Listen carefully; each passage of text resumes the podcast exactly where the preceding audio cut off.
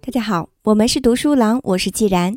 今天接着和大家分享由凯文·凯利所著的《技术元素》。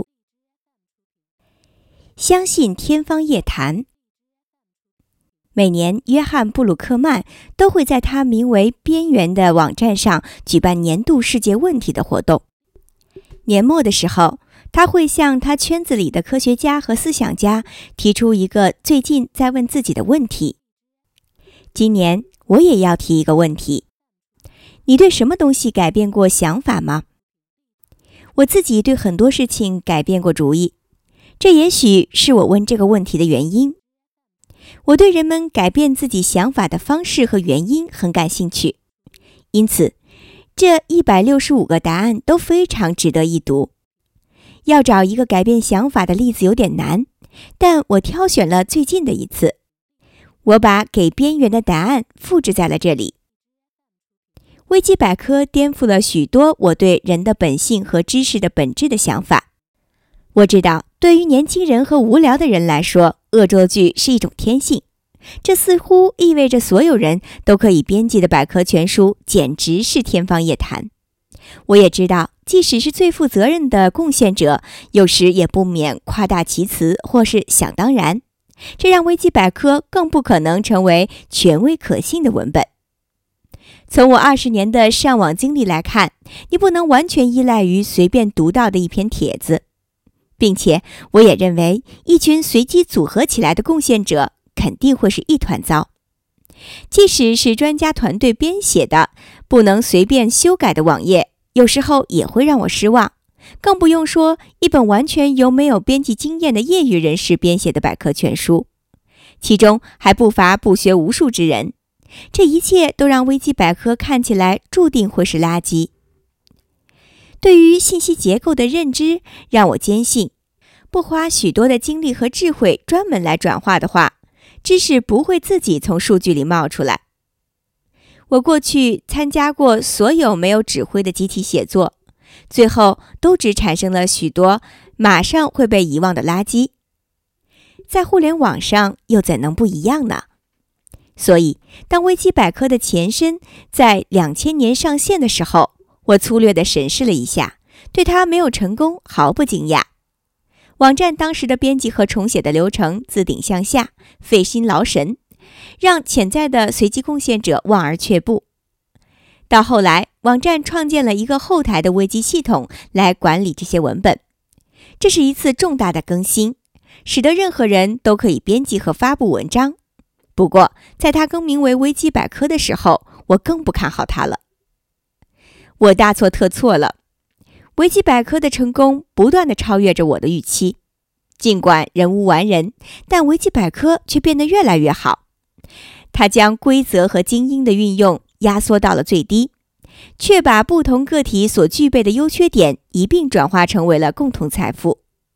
在合理的工具的帮助下，恢复受损文本要比破坏文本容易得多。足够好的文章也因此日渐增多，因为有了合理的工具，合作社群的进步速度会超过相同数量个体互相竞争带来的进步速度。显而易见，人多力量大。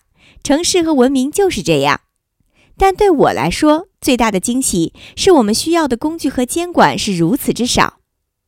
维基百科的层级体制小到几乎不见，相比基于管理者的管理，维基内嵌的基于代码的管理才是真正的新鲜之处。然而，维基百科带来的最大惊喜是我们还不知道这种力量能走多远。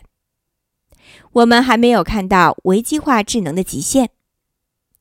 我们能用它制作教科书、音乐和电影吗？用它来立法和行政又会怎么样呢？在我们说不可能之前，我想说走着瞧。我能列出许多理由来说为什么法律不能由一些什么都不懂的外行人来编写。不过，鉴于我已经改变过我很多的想法，我想暂缓得出这个结论。我曾认为维基百科是不可能的，但是现在它就在那里。理论上有很多东西是不可能的，但是实际却存在着。这只是其中的一个例子。一旦你认识到这是可能的，你就必须转变你的预期。还有什么其他的东西是理论上不可能的，但实际上可能运作的呢？我不是唯一一个对这个问题改变看法的人。维基百科运转良好的事实让我们看到，共产主义式的社会主义不仅仅是可以想象的，而且是值得向往的。